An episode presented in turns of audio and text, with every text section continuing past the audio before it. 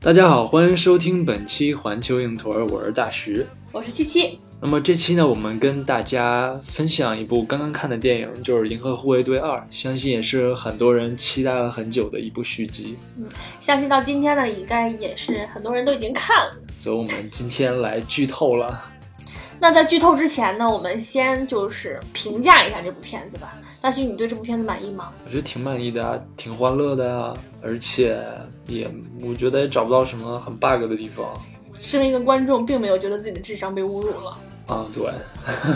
就是这部片子，就是对我来说，因为我是极度喜欢啊《银河护卫队一》这一部，可能就是因为之前心里有一个预设了吧，所以觉得可能没有《银河护卫队一》好，但是呢，也绝对是在水平之上的一一部一部作品吧。反正呢，是比前一段时间上的那个《速度与激情》简直是好了不止一个档次。对《速度与激情》，我看的尴尬癌都要犯啊了。而且这部片子一个比较好的地方就是，它把第一部里面很多坑填满了。嗯，他把很多人物的性格之所以为什么是这样的性格，嗯，讲得更完整了一些。然后搞笑的点其实跟第一部还差不多，我我是觉得没有第一部搞笑，是吗？嗯但是就是反正就是每个人的性格就还是那样的，嗯嗯、就是 Groot 负责卖萌，然后那个 Drax 就是嗯、呃因为之前那个预告片呐什么的，就露出来就 Groot 的那个很很蠢萌的那个小孩儿那样儿，所以反而看的时候我就没有那么大的惊喜了。但是那个大壮吧，他第一部是轴有一点点搞笑，但是第二部真的是好多笑点都在他身上。就是他好蠢，但是他这部好像他觉得自己好像更聪明了一些，对对对，嗯，他感受到了自己的进步，他也是确实有点进步。但是他还是很自以为是的。嗯，嗯，第一部里面星爵跟卡魔拉他们之间有那种不可说的情愫吗？有那那那你觉得就是他们两个感情在第二部里面有进展吗？没有？就好像有一点点，一点点，但基本上是没有什么进展。嗯，对我第一部里面我记得很很清晰的就是星爵给他听歌那嗯块儿，那既然说到了第一部，我们就重新回顾一下我们为什么喜欢第一部吧。你喜欢，你不喜欢？我也我都喜欢，但是我就哦没有那么强的倾向性。反正这个系列我都特别喜欢，一个很重要的原因就是他们也是超级英雄，也维护正义，但是他们并没有给人很大的那那种在道德上给你他让没你有压力的那种感觉没。有意识形态输出的感觉？对，就是就是，我觉得大家近几年都很喜欢看这种屌丝英雄 losers 的那种感觉，反正像死侍，啊死侍对，还有反正我不太喜欢复仇者联盟那种。对对对，就是嗯，会让你觉得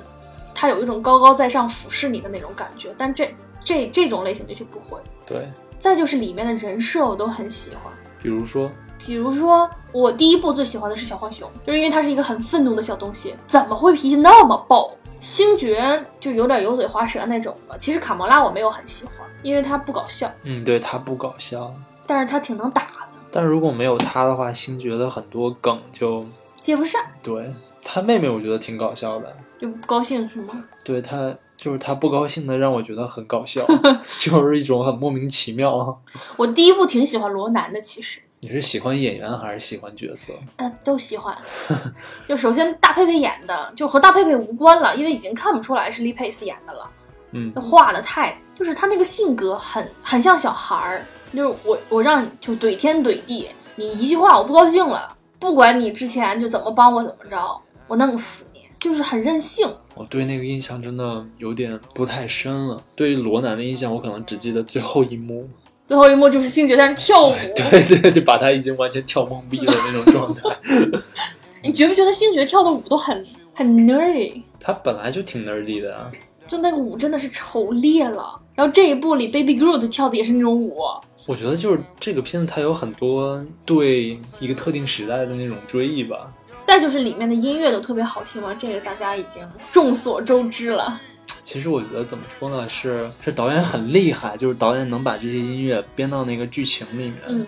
就如果让你单独听这个音乐，你可能觉得什么老套的玩意儿，你肯定都不会去听的。对，所以我觉得就是这个导演在就是詹姆斯·古恩嘛，他在把一个特一些特定年代的音乐，然后能够重新带入我们这个年代的人的视角，还是挺厉害的。那大徐，你在《银河护卫队一》里面，你最喜欢的剧情是哪一段？我最喜欢看星爵跳舞，就是开头和结尾是吗？ 对对，就莫名其妙。开头还好，就是结尾那边莫名其妙，然后开始跳了起来。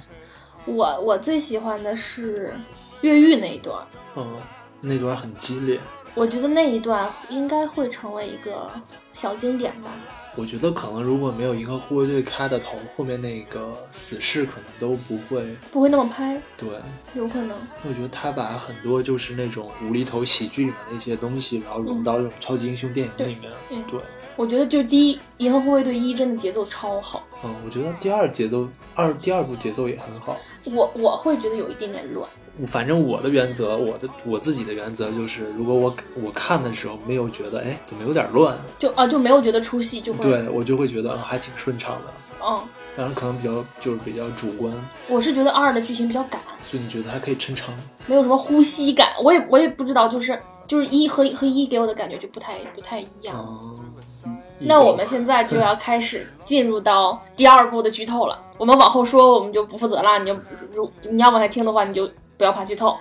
之前看预告片的时候，在预告片的最后，就有一个人出来特别慈祥的说：“我是你爸爸。”我就一直以为这部片子是要到最后他老爸才会出来说：“我是你爸爸。哦结果刚开始就说了，对对，我还挺惊讶的。这一部刚开始呢，就是延续了上一部他们这种星系雇佣军的这种性质，就是他们在帮金主打怪。对，但他们的金主名字还挺奇怪，叫索维林。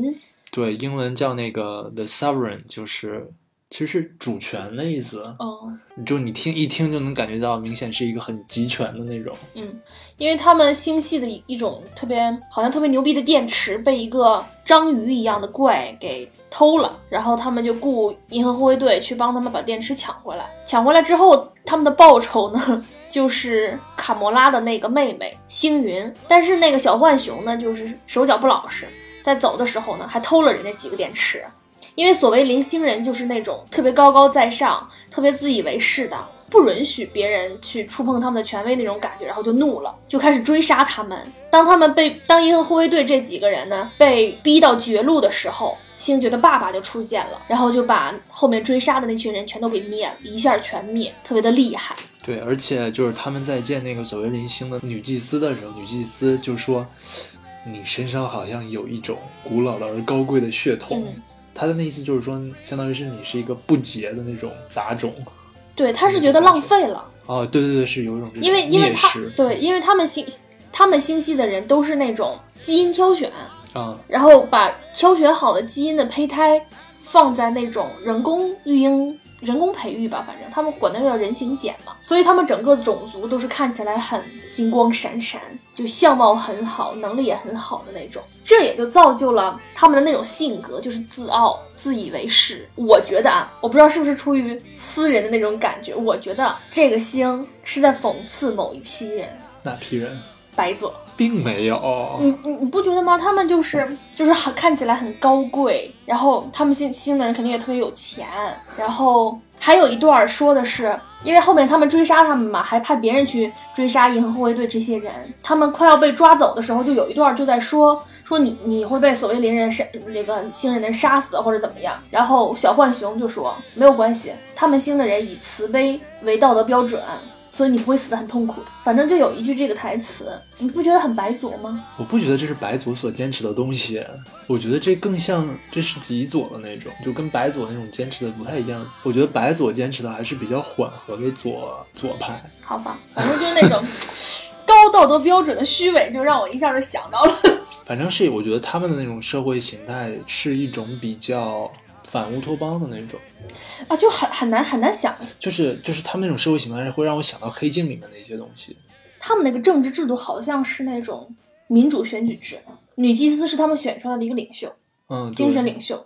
但是他们好像还有一个什么是长议会一样的长老东西，会之类的，对长老会一样的东西，或者他们可能是比如说类似什么古希腊、古罗马嗯，有之类点的种种感社觉。会形态，对。嗯，就是我我看到这儿，我有一个疑问，就是是不是他们的这种繁衍方式导致了他们星人的这种性格？我们可以看到，就是在电影里面有一个情节让我记忆很深刻，就是他们就像在游戏机房里一样，坐着那个模拟的飞行器，然后派那种远程飞行器去打击星爵他们。当所有的人都挂掉之后，只剩下一个人，那个飞行器还好着的，所有人都围围在他身后，就说：“哎，你太棒了，怎么样？干掉他们！”怎么但是当这个人被干掉的时候，对，我知道，我所有人都在说：“你就是个 loser。”对，我们早就知道你不行，就就一副这种嘴脸。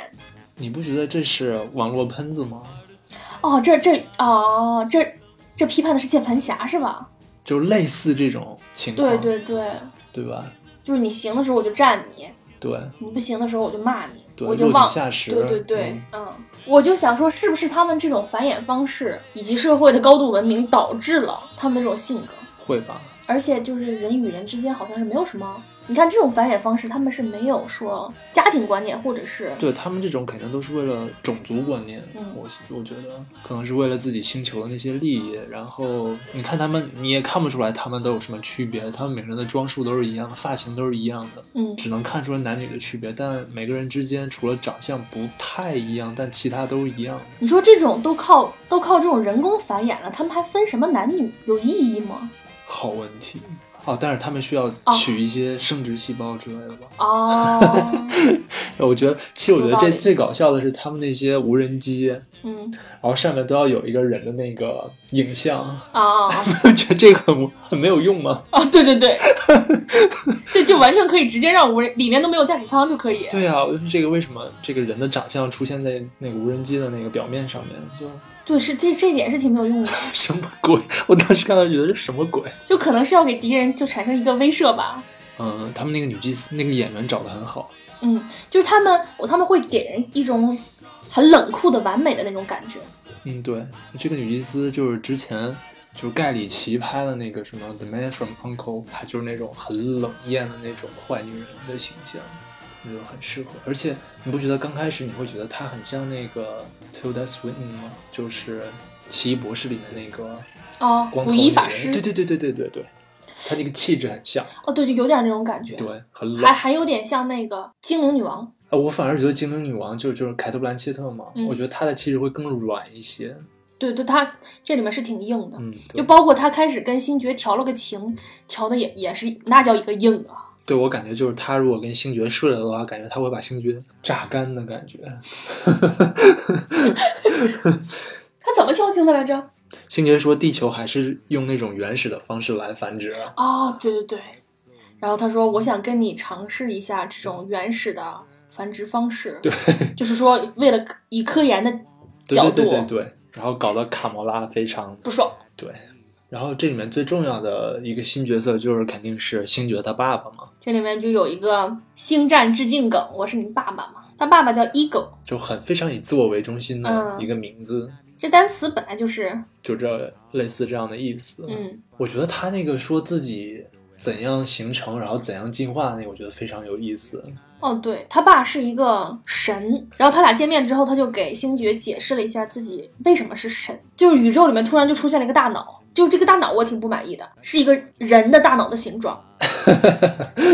然后他说，我突然有一天，我就在这个宇宙中出现了，我也不知道我为什么出现，然后我就有了意识，我就能操操控，就是经过了几百年之后，几百万年之后，我突然发现我我有一些能力，我能操操控周围的物质。嗯，然后它就变成了一颗球，然后慢慢慢慢越长越大，就变成了一个星球。然后这个星球的内核是一个人形的大脑，呃，不是人的大脑形状的东西。为什么？为什么就不能是别的形状？它都是神了，它的它的脑和人还一样。你不会觉得这个让你觉得很很烦是吗？我会觉得这个很就是挺逗的，我觉得啊，对，就我也觉得有挺有点逗搞的。笑的。嗯，他给的这种说法，我觉得还挺有意思的。但是我觉得，就如果它的起点是一个细胞，我会更愉悦一点。嗯，但是不能说我我我不知道为什么出现帮我就是我就直接是一个大脑了。但是你说你自己的意识是怎么形成？你能想到你那天突然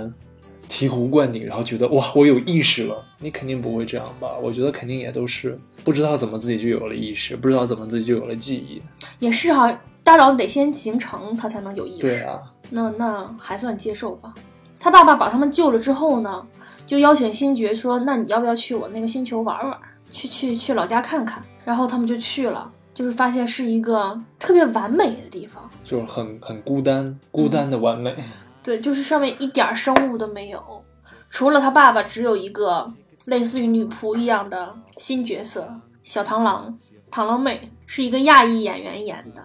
叫庞什么什么什么什么杰夫杰夫斯基还是什么的，反正是一个俄俄罗斯名儿，姓儿。嗯，对，这个女演员她爸爸是一个法国和俄罗斯混血，她妈妈是韩国人。按理说她也是亚洲和和欧洲的混血，但是不知道为什么她看起来完全是一个亚洲人。也挺好的呀。是，但是她呃她挺好看的，嗯，当然就是我觉得是这里面化完妆之后，就是让他看起来尤其像一个亚洲人。嗯，看他正常的照片，其实感觉还有点那种白人的特色，但是化完了妆之后就完全是亚裔的。最后化妆的时候就看她完全没有眼窝。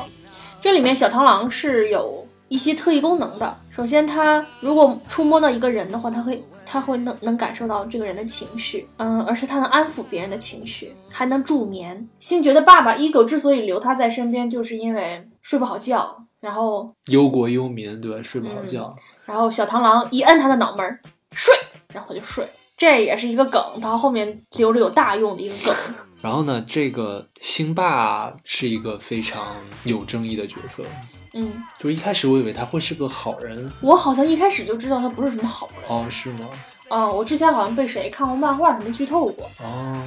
但是我我开始能能感觉到，你看他那么笑意盈盈，就笑成那样，像一个神一样降落来救他们，就肯定是有什么问题的。但是反正最开始肯定是没有想到他到底要找他做什么，嗯嗯，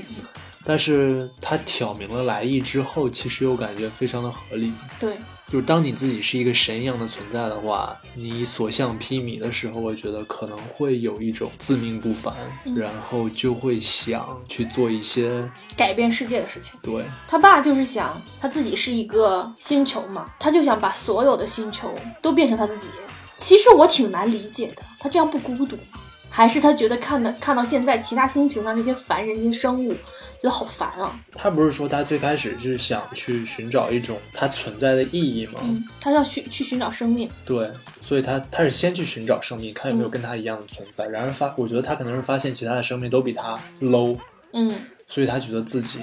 可能有更深刻的意义。哦，对，就是上天赋予了它深刻的意义，就是改变这个宇宙，对，所以呢，他就到处留种。就在所有的星球上都留种，然后希望，就因为他自己的能力不能改变这个宇宙，他希望能有一个跟他能力有几一两个跟他能力一样的孩子，嗯帮他改变这个宇宙宇宙对，帮他同化这个宇宙。啊、但是很无奈，其他孩子都是麻瓜，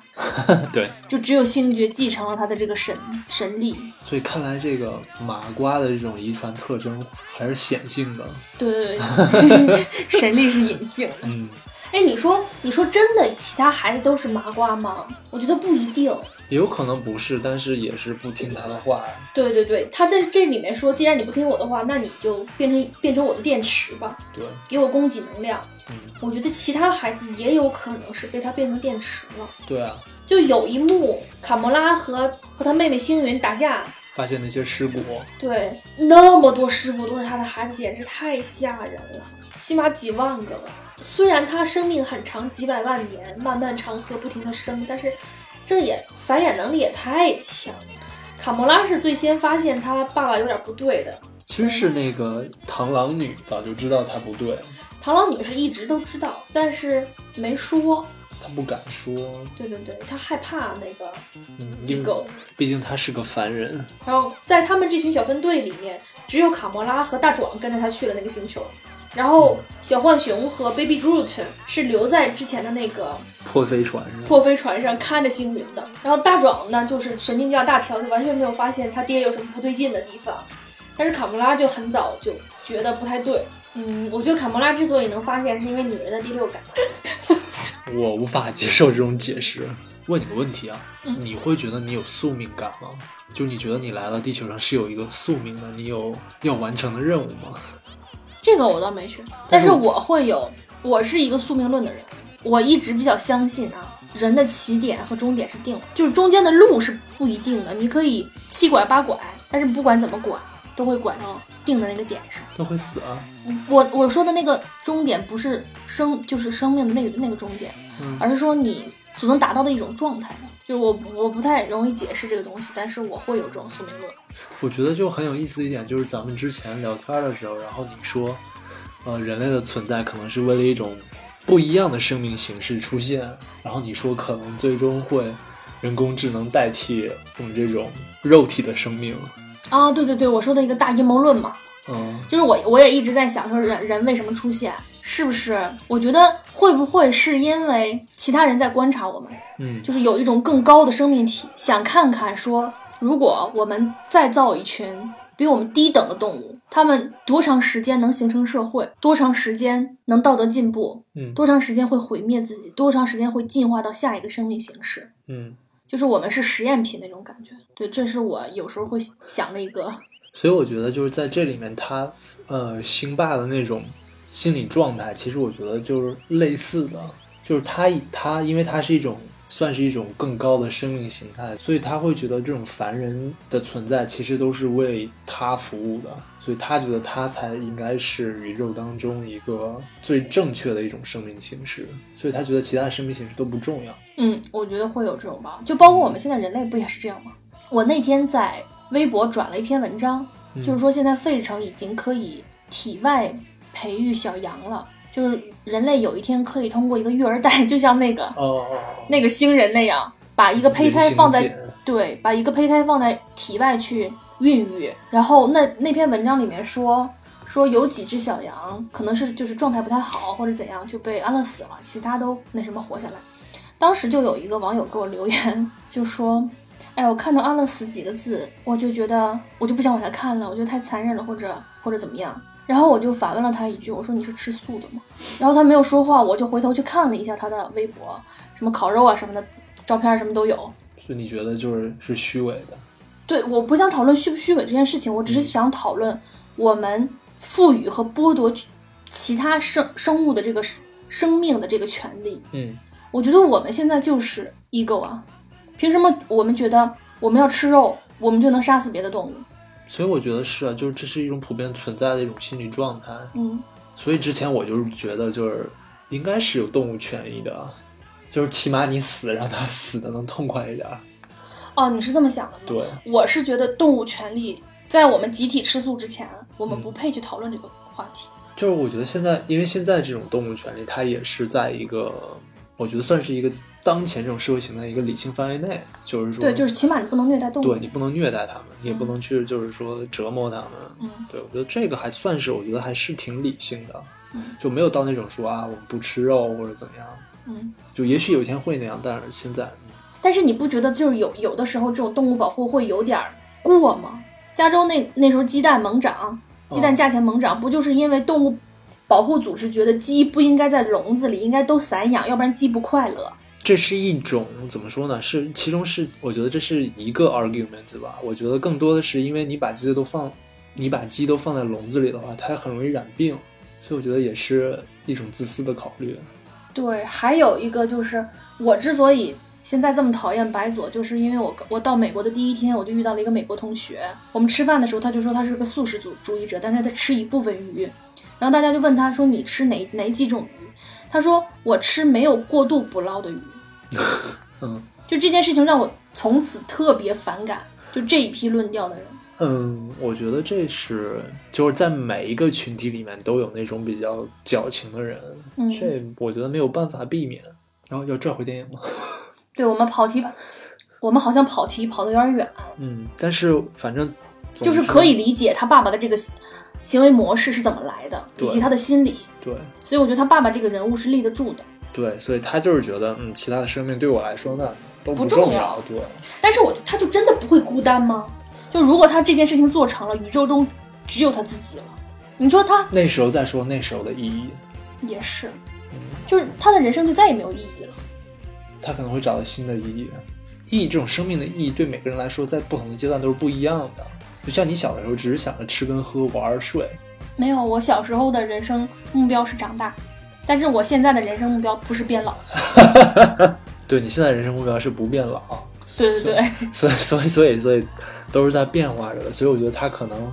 假如说他有一天真的把宇宙完全统化成自己了，那他可能会有新的其他的意义。它可以把所有的星球往一起聚，变成一个大球。对，然后就可以有一个新的爆炸，然后就自己可以重新塑造这个宇宙。对对对嗯当然，这是我们这凡人能够理解的浅浅的。对他差点就把星爵洗脑了，对，但是星爵有烦人的那一面。他给星爵展示了，如果这个星系全都变成我这颗星球这个样子，嗯，该有多么的美。因为他是可以完全依靠自己的想象力去塑造自己，去实体化一切东西，所以他可以把这些东西弄得很完美。自带 VR 是吗？对，星爵就是说啊，我也有这个能力，太好了，我也要去什么做一个大的吃豆人，还是把把把谁谁谁我特别喜欢的歌星的雕塑摆在大广场上。对，他说他要做一个，他说他要做很多 weird shit，但是当星爵发现他妈妈的死是他爸导致的时候，就他不是崩他溃了。爸导致，是他是他爸一手。一手策划的，对，他爸亲手把肿瘤放进了他妈妈的脑脑袋里，导致了他妈妈最后脑癌死的。对，太自私了，这已经不是自私了，邪恶。啊这就是坏逼，对，就是邪恶。嗯，你就是借父生子，好歹给人留留个命好吗？嗯就为什么非要把这个女的杀了呢？他是不是觉得如果他的孩子杀了他之后，然后让他的孩子到，杀了他之后，利用他的孩子就变得顺理成章。对对对，杀了他的话也从小杀了他的话，也可以让孩子就长大没有那么多感情上的牵绊。对，也会让他更对父亲这种形象有更多的嗯依赖和想象。这里面就是说到了他的那些孩子都是怎么来的，都是拥度给他找回来的。在这一部里面，就是银河护卫队他们这一坨人把那个特别高贵的种族惹恼了之后，种族去追杀他们，然后也没有成功，又又被他爸爸给团灭了。之后呢，这个大祭司就找到了拥度，嗯，就说你帮我把他们抓回来。那拥度又是掠夺者又，ravager，对，拥度是掠夺者，他就是有奶就是娘，给钱我就干，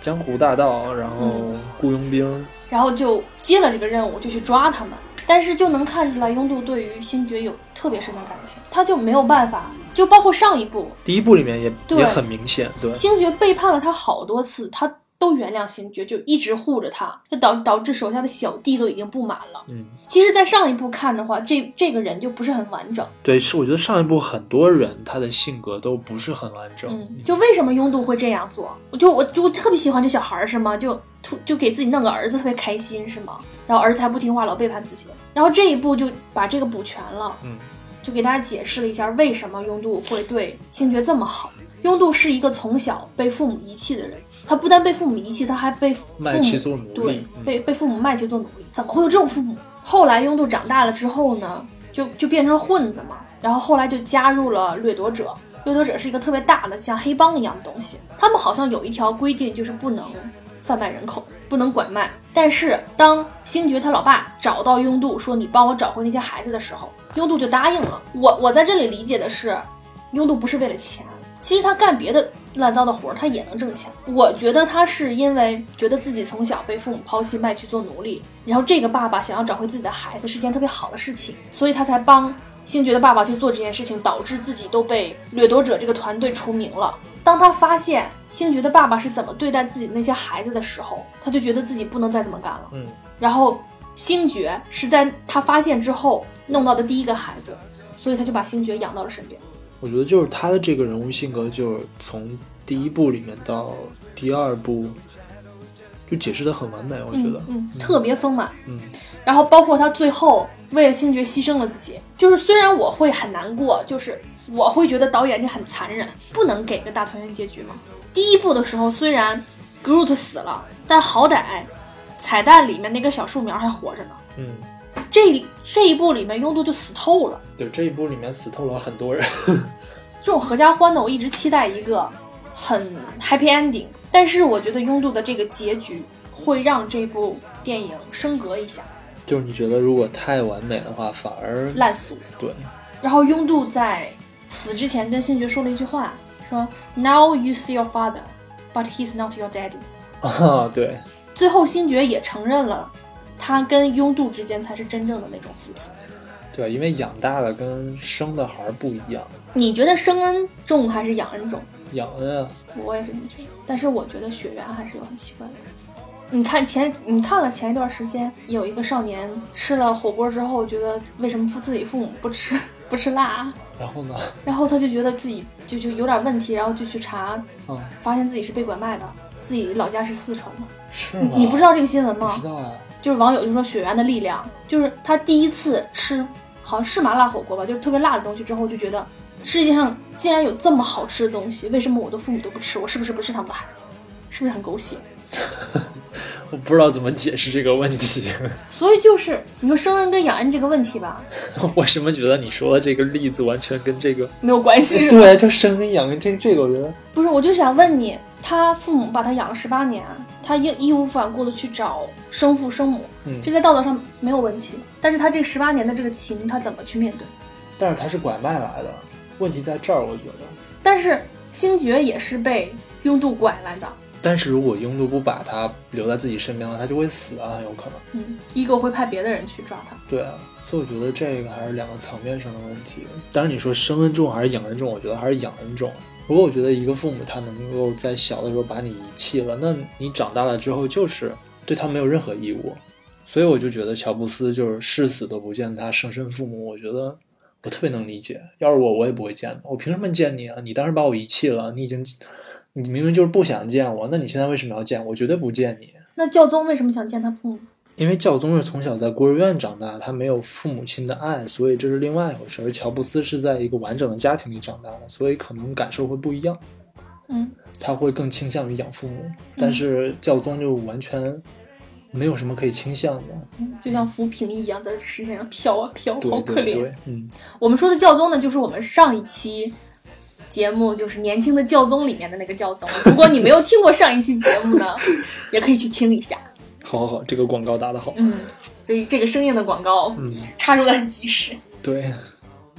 其实我还挺喜欢优鲁这个角色的，就是我下一步见不到他，我还有点遗憾。但是其实我最喜欢看到他的就是他的那个武器，哦，对，这里面他的那个武器真的是太……太无敌了。第一部里面就展现了一下下，但是这一部里面就给了一个大篇幅的，大概有几分钟的片段吧。因为他换了头嘛， 哦，对，换成了一个墨西干。对， 对，它就上面它好像有个电池还是什么，还是对，什么反正可以机，嗯控制他那个武器。我觉得应该是跟那个有关，他就变得很无敌，也有可能吧。对，就可能功率更大一些，哦，画了一 个天线红更高了。红色的墨西干头。对对对，关键是天线高了。这一段我们我们俩都觉得有点像快银时刻，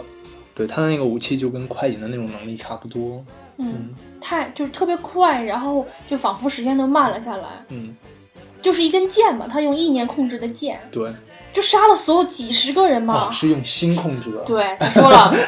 他说了，你以为我是用意念控制吗？不，我是用心控制的。嗯就一分钟吧，都不到，都能杀死好多人。但是我觉得他比呃快银牛逼的地方就是快银还要自己去跑的，但是他完全不用，嗯，特别牛逼。而且就杀人那个很优雅，窗口也很小，然后还会划出一道优美的那个曲线。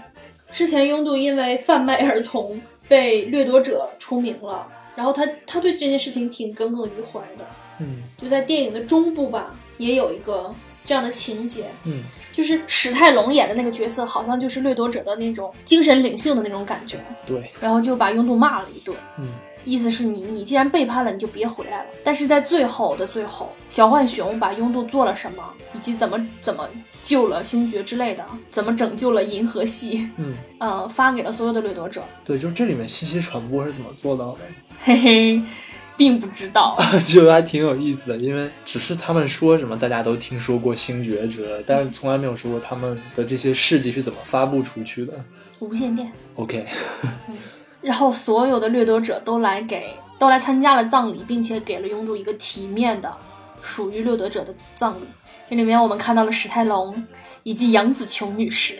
对，啊好久都没有见过杨紫琼了。嗯嗯，而且我们俩猜想说，有可能他们会加入到下一部银河护卫队。对，因为在最后其中的一个彩蛋里面，他们两个都又出现了一次。嗯嗯而且就很有可能，就是说以掠夺者这样一个视角单独出一个电影，也也是有可能的。嗯，所以还是有点期待史泰龙跟杨紫琼的合作。然后这里面拥渡跟小浣熊的那段对话很有意思，嗯，就是拥渡说。你表现的这么冷酷，然后好像对谁都没有感情，但其实我知道你都是怎么想，你为什么会这么表现？说我们是一样的人。对，就是他说造你的那帮科学家根本就不管你的死活，然后所以你对你生命当中这些对你好的人都会很冷漠，对有排斥心理吧。嗯，这个就有点像，我觉得有的人是这样的，就是他会很不安，就是当生命中真正出现好的事情的时候，他也会很不安，他怕他怕失去这种好，对，所以以他要提前的在别人不要他之前，先把别人推走，对，这还挺还挺可悲的。挺可怜的，嗯，嗯，但是最后我觉得小浣熊也得到了一定的，就他在这部影片里面，他有他有一点升华。首先呢，我觉得这一部有一个它的主线主题是家庭 family，然后我觉得它有一个支线的一一种表达是那种牺牲，嗯，包括第一部里面 Groot 变成一颗树球，把他们环在里面，最后牺牲掉了之后，他也也是有这种表达。我觉得有第一部的 Groot 为大家牺牲，所以第二部小浣熊在拥杜牺牲的时候，他虽然很不舍，但他毅然决然的也没有劝他，而且包括在最后卡魔拉看到星爵没有上船的时候，嗯要跳下去救星爵，小浣熊也是把他电晕了。对，就是这里面是我觉得是一种利他主义，就是我觉得这一点特别好，就没有说小浣熊就卡莫拉一冲动要下去救星爵，大家就我们一起去啊，我们是 family 呀、就要死一起死啊，嗯，对就那种特别不真实，这个特别真实。对，那个更 那个更像复仇者联盟，就复仇者联盟，嗯，或者什么《速度与激情八》，《速度与激情八》简直烂烂炸了，就你能很明显的感觉到这两个打的都是家庭牌，都都会在说 we are family，但是你表现的起码像一个 family 好吗？这种东西不能靠嘴说。啊我觉得家人之间一个很重要的点就是，你做什么决定要告知家里人，你要分享信息，你不能说我说背叛我就背叛，我其实不想背叛，我是有什么打算，但是我就不告诉你们，那样不叫家人。啊，反正我我不能买，就是《速度与激情八》里面那种账，就是完全说服不了我。对，你既然觉得那个女人是你什么 the 孩 love of your life 的话，然后你你的孩子出现了，然后你要去救你的孩子，我不相信这个女人会不理解。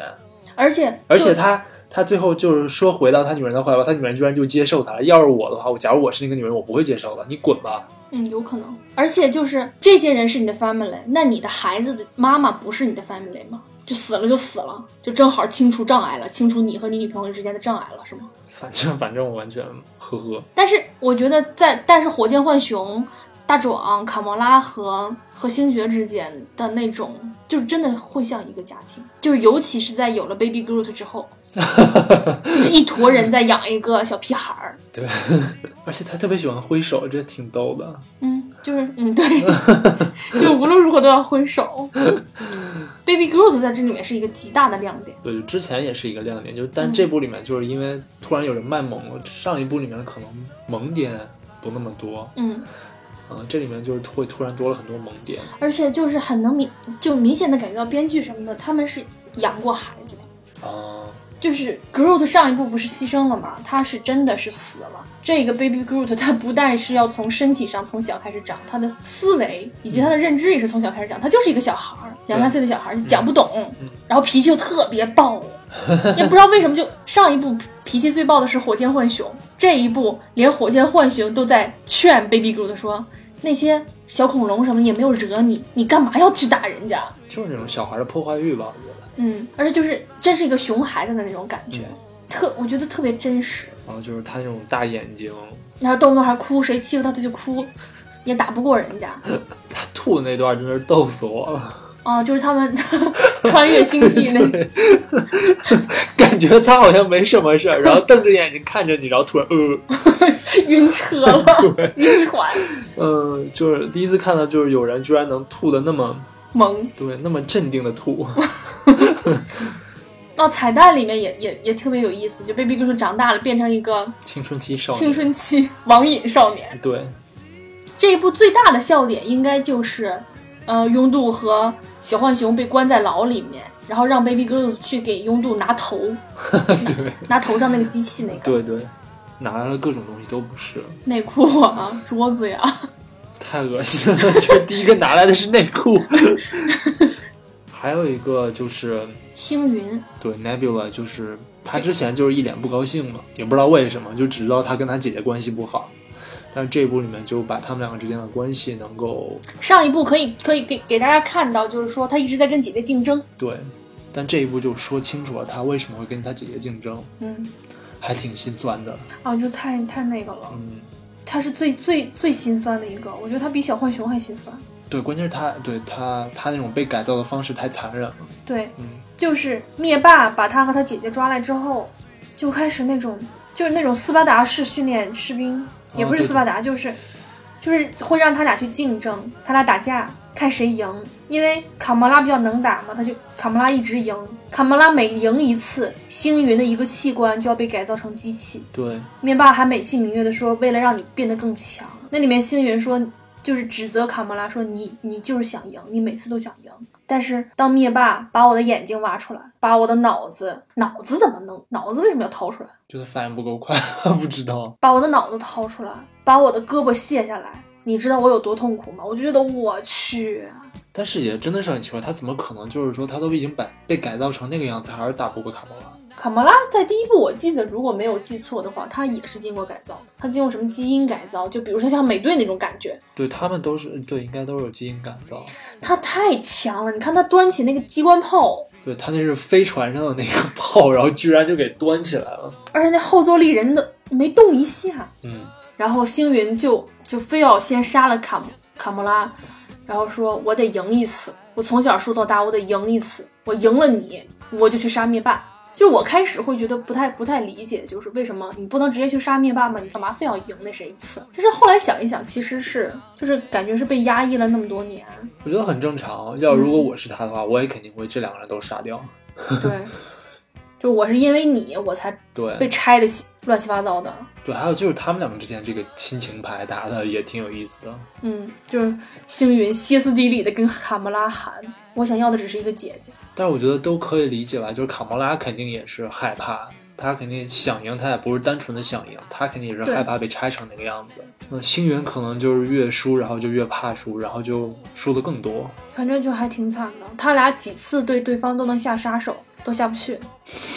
反而就是最后卡魔拉掉进悬崖的时候，星云去救他，嗯，然后跟他说：“就咱意思是咱俩扯平了，以后就别说以前的事儿了。然后最后星云还是去启程去杀灭霸了，对吧？”嗯，我还以为星云会加入他们战队，和他们一起去那什么。没头脑跟不高兴相聚了。没头脑是大壮吗嗯， ？OK。大壮真是太蠢了，就是大壮在这一部里面比较进步的地方，就是好像脑子灵活了一点点。假象而已。嗯，然后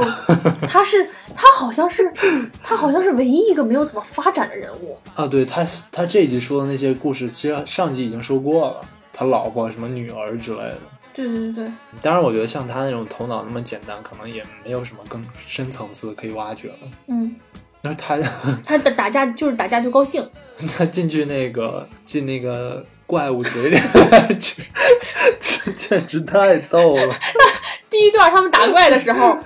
他就突然就是灵光一现，就觉得特别聪明了一下，就说这个怪物的皮太厚了，从外面根本打不出来，我要进里面打。然后就自己就蹦进怪物的嘴里了，然后其他人都疯了说，这个皮从里从里打和从外打不应该是一边儿厚吗？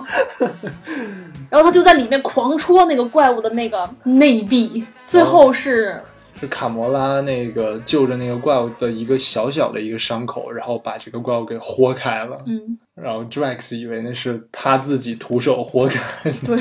然后他就说我自己杀了这个怪物，我太厉害了。大家也没有揭穿他， 那是太蠢了。还但是还挺可爱的啊。这里面大壮跟螳螂女他们俩之间的互动还挺多的，对，这里面螳螂女不谙世事嘛，因为她从小就被养在嗯星爵他爹旁边儿，所以也没有接触过什么人。那个星球上只有他们两个，一个是主人，一个是仆人。对，所以她她不知道自己是美是丑，她也不知道怎样去与人交流，她也不知道就是笑和哭到底都意味着什么他也不知道，就他知道意味着什么，但是他不知道怎么做。啊？对，然后就这个角色我特别喜欢，是吗？对，就是很可爱，是一种我们比较憧憬的一种，就是比较无瑕的灵魂那种感觉。就其实她也是挺蠢的，但是她不是像 Drax 那种就是智力上的蠢，她是就是社交上面的蠢，嗯，她就是不懂这种 social norms，你知道吗？就直接说出星爵对卡魔拉有欲望这件事情，对，搞得大家都很尴尬。然后 Drax 说啊，你太丑了。对，Drax 就说你对 Drax 一直说他丑，其实我觉得他不丑。他 Drax 不是说吗？他说他喜欢那个大胸大臀的。啊，对对对对对对对，而且他特别开心的接受了自己丑这个事实。对对，而且他形容自己，他说自己 disgusting。啊，对对对对对。大壮就说你跟我女儿一样，但是没有没有说出后面的话，然后他就说 disgusting，就是他看待所有的词都是很中性的，不带褒贬的，这一点让我觉得很迷人。就如果真的是我能遇到一个这样的人，那我可能就疯了。就这种只只能在影视剧里看一看，就就如果生活中遇到这样的人，应该会挺挺崩溃的吧。要么就是这个人极度自信，根本不在乎；要不然就是这个人什么都不懂，也不在乎。就是活得很纯粹，嗯而且他有那种感知人情绪的能力嘛，嗯，而且能安抚别人的情绪，这个是让我觉得很重要的一个能力。但是大徐觉得他是所有人里面最弱的，是吧？他是挺弱的，就不能打嘛，就反正他起了一个很重要的作用在后面。嗯但是啊，我也不知道，我就是我对这个角色比较中性，没有什么好、嗯好恶之分。我突然又想起来一个点， 就就是那个 Drax 跟那个星爵打赌，说他那个触角是什么用。他 Drax 赌的是什么？ Drax 赌他那个触角就跟那个哦猫猫狗的那个 对，对。然后星爵赌的是什么？说除了这个以外的， 就就能明显的感觉到就是智商的差距， 这，呃，就感觉就是赌的这个概率是可能是百分之零点一，然后 九十九点 九。对，你觉得这里面所有人里面谁是最能打的？我觉得卡魔拉是最能打的，我觉得浣熊是最能打的。但浣熊如果没有武器，它手无缚鸡之力。卡魔拉不一样，卡魔拉首先它聪明，然后卡魔拉呢力大无穷的感觉，然后还有计谋，就但如果你真的力量的话嗯， ，Groot 是无敌的，但 Groot 也是没有没脑子。对，所以就小浣熊和 Groot 的组合是一个特别完美的组合。对对对对对，互补。啊嗯，那我觉得卡魔拉相对是一个比较完美的一个斗士，全能。对。其实星爵也挺那，但星爵毕竟是一个地球人，所以其实他那点力量可能也不算什么。哦，对，这部电影让我还有一个我特别就是觉得特别好的地方，就是他们把星爵他爸灭掉之后，星爵就失去了神力，就变成了一个普通人。我之所以那就么没有喜，主角光环，对对，我之所以那么喜欢他们，也是因为他们是就不是那种特别强的人。我不想再看到钢铁侠，我不想再看到超人、绿巨人那种那么厉害的人了。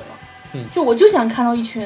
就比我们稍强一点的那种普通人的故事。对就，如果以后就说下一步星爵变成一颗一颗神，那我就我我我估计我会弃掉这个电影。因为像就是复仇者联盟那个内战的那种，就很明显，你知道他们谁都不会死的，谁会死啊？谁都不会死的，而且就你让他们跟别人打也没什么意思了，对啊。谁也打不过他们，他们之间谁也打不过谁。嗯，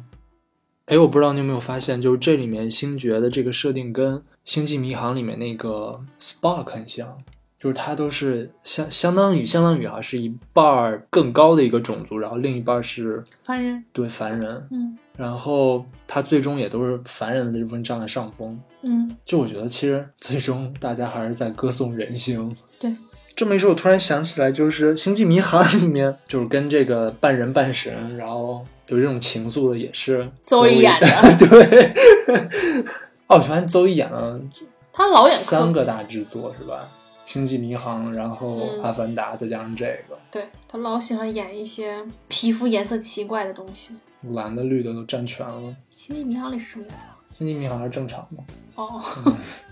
那说到现在呢，我们大概也把这部电影的主要人物就是都说的差不多了。我觉得《银河护卫队》系列之所以我这么喜欢的原因，也是因为它的这个人设都比较立得住，而且它故事情节的推动吧，也都没有什么特别大的槽点。对，因为我们单独拎出来每个人物的话，就是他的动机都是可以说得通的，嗯不就会没有让你人觉得对没有人在做莫名其妙的事情。对，而且也不会有那种就是特别偏颇的人物，比如说他就是一味的好，一味的坏这种。嗯然后我之前也看到那个微博上，然后有人把这个海报 P 成了那个《权力的游戏》里面那样。嗯我觉得他跟《权力的游戏》相像的地方就是他人物都是灰色的人物，嗯，就没有完全正的，没有完全负的。对，就是嗯人都有复杂性。对，我觉得这点非常好，就是在这种大片里面还是很优秀的。我觉得这是他优秀的一点。我们也期待它可以票房大卖。我觉得他票房肯定会大卖的，但是如果它超不过《速度与激情八》，我真的就有点难难过了。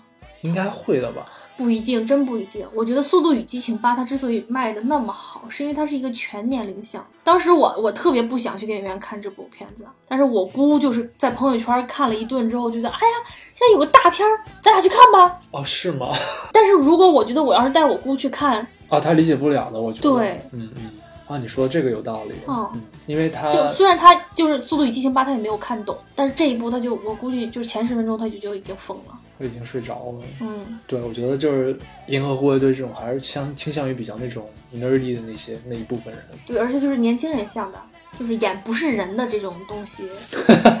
就可能就是家长都有点接受不了。但是无论如何，还是希望它能票房大卖吧。就是一步一步接着拍，嗯，但是我希望就是他现在已经两部了嘛，我希望他三部就嗯结了是吗？不可能，他起码现在嗯已经立出来两个 BOSS 了，哦起码还有两部。他是他起码得把那个这部里面最后那个亚当干掉吧，哦对是，还得把灭霸干掉吧，起码两个。也可能在一部里面都干掉了，顺手就把亚当干掉了对是吗？因为亚当比较弱。谁知道呢？不过哎，不过你想想，就是这种大制作，然后隔几年来一部，然后你不觉得你期待下一部，期待下一部，然后你就发现你已经快死了吗？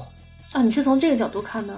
啊，那倒不是，其实就我我就是我就是想对给你是你你灌是点毒鸡汤， OK，我觉得是是是会这样的，嗯就包括《哈利波特》也是，就是我现在一看到《哈利波特》或者重重新去看的时候，我就会觉得自己的青春就没了。你是现在要哭吗？没有啊，哦， 我觉得一部好的片子是就是一部好的这种连载的，也不能叫连载，就是拍续集的这种片子，是会给你说能把你瞬间拉回到你自己青春的一个阶段的，有这样一个嗯嗯作用。对，反正我记得就是我在看，对我当时还在美国，就是看《星战七》的时候，哦，真的是有好多，就你看他们已经就是头发都白了，就一看就六七十岁那种人，然后去看首映，就真的觉得哎，就这批人，这批人都死了之后，估计星战系列也就拍不下去了，因为我觉得它星战对于我们这一代来说影响还是小了一点。嗯，对，因为我们觉得我们好像大部分对漫威的这些这一类的稍微感兴趣一些，因为我觉得我们是 X 战警以及银河护卫队这一代，对，感觉就是《星战》在国内的这个粉丝群体并不是很强大。但是说来比较悲哀的一点就是，我们的这种青春都是要靠国外大片儿来纪念的。嗯，也有啊，《还珠格格》 《还珠格格》它只是在很短的几年，然后你在开玩笑是吗？OK，这个我突然想到了一点，就是小浣熊跟那个星爵他们俩在开飞船的时候，然后星爵突然说了一句就是非常讽刺的话，但是就是那种很平静的语气说的。然后小浣熊说：“我最讨厌就是别人说这种讽刺的话，然 后用平静的语气说，然后对感觉你，你要用讽刺的语气啊，感觉我好傻的样 子。对对对哦，我觉得这句话用在刚才那个情境太合适了。对， 哦，这挺逗的。哦，对对对，还有一点，星爵他的那个随身听被他亲爹给捏踩坏了，还是捏坏了，啊，你坏了。”所以他换了个 MP 三。啊，然后对那个人跟他说：“啊，这里面能放三百首歌。对，”然后他就三百首歌。这里面就充斥着这种七八十年代的这种梗，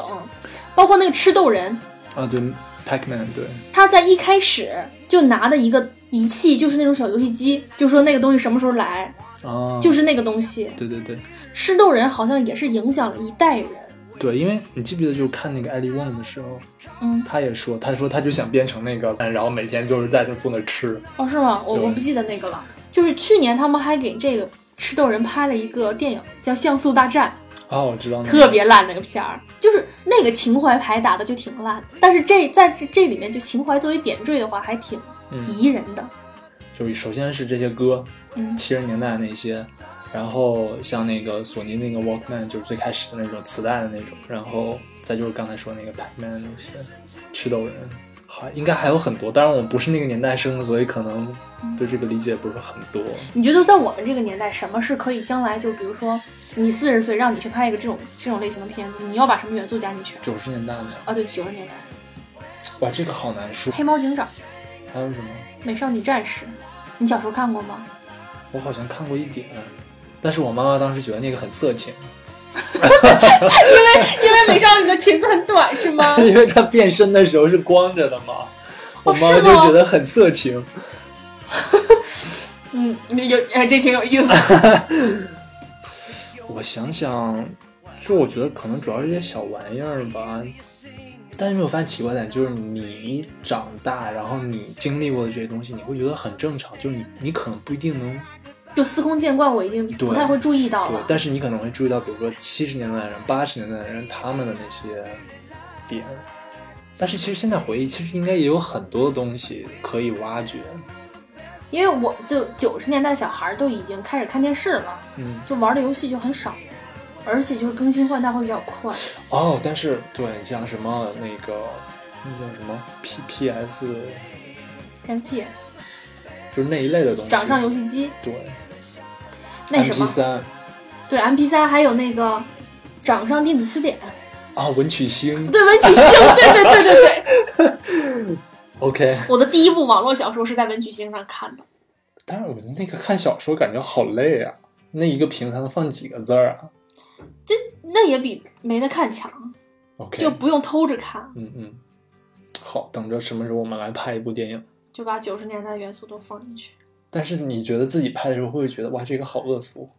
我觉得不会吧，我觉得到到我四五十岁的时候，我也会觉得这些东西很珍贵。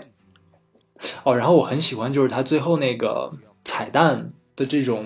就顺序，哦，就是它会它中间会那个夹着那些 credits 嗯啊，其实会逼着你就完全看完 credits。嗯，我觉得这是这很好，我不知道之前有没有人这么做过啊，但是我可能也是就是很少会坐下来看 credits，其实挺惭愧的，但是我确实很少看。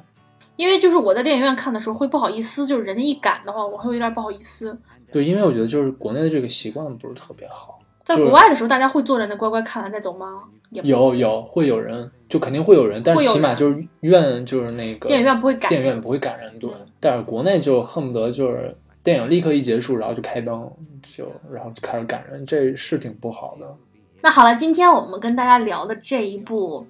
呃，《银河护卫队》呢，就聊到这里。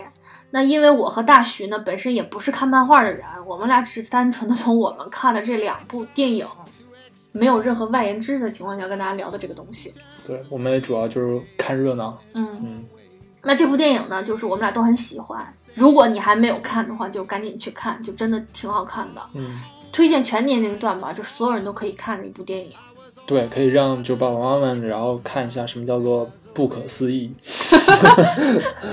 那我们今天就聊到这里啦。如果你喜欢我们的节目的话，可以订阅我们的节目，然后，呃，也欢迎大家关注我们的官方微博“环球影屯”，就是我们节目的名字。希望在那里可以见到你们，跟你们聊天。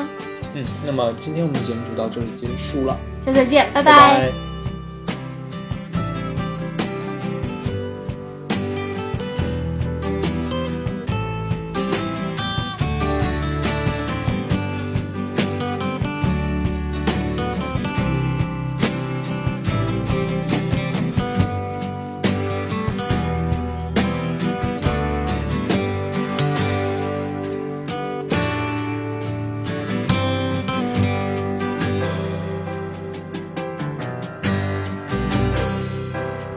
It's not time to make a change. Just sit down, take it slowly. You're still young, that's your fault. There's so much you have to go through. Find a girl, settle down. If you want, you can marry. Look at me, I am old, but I'm happy.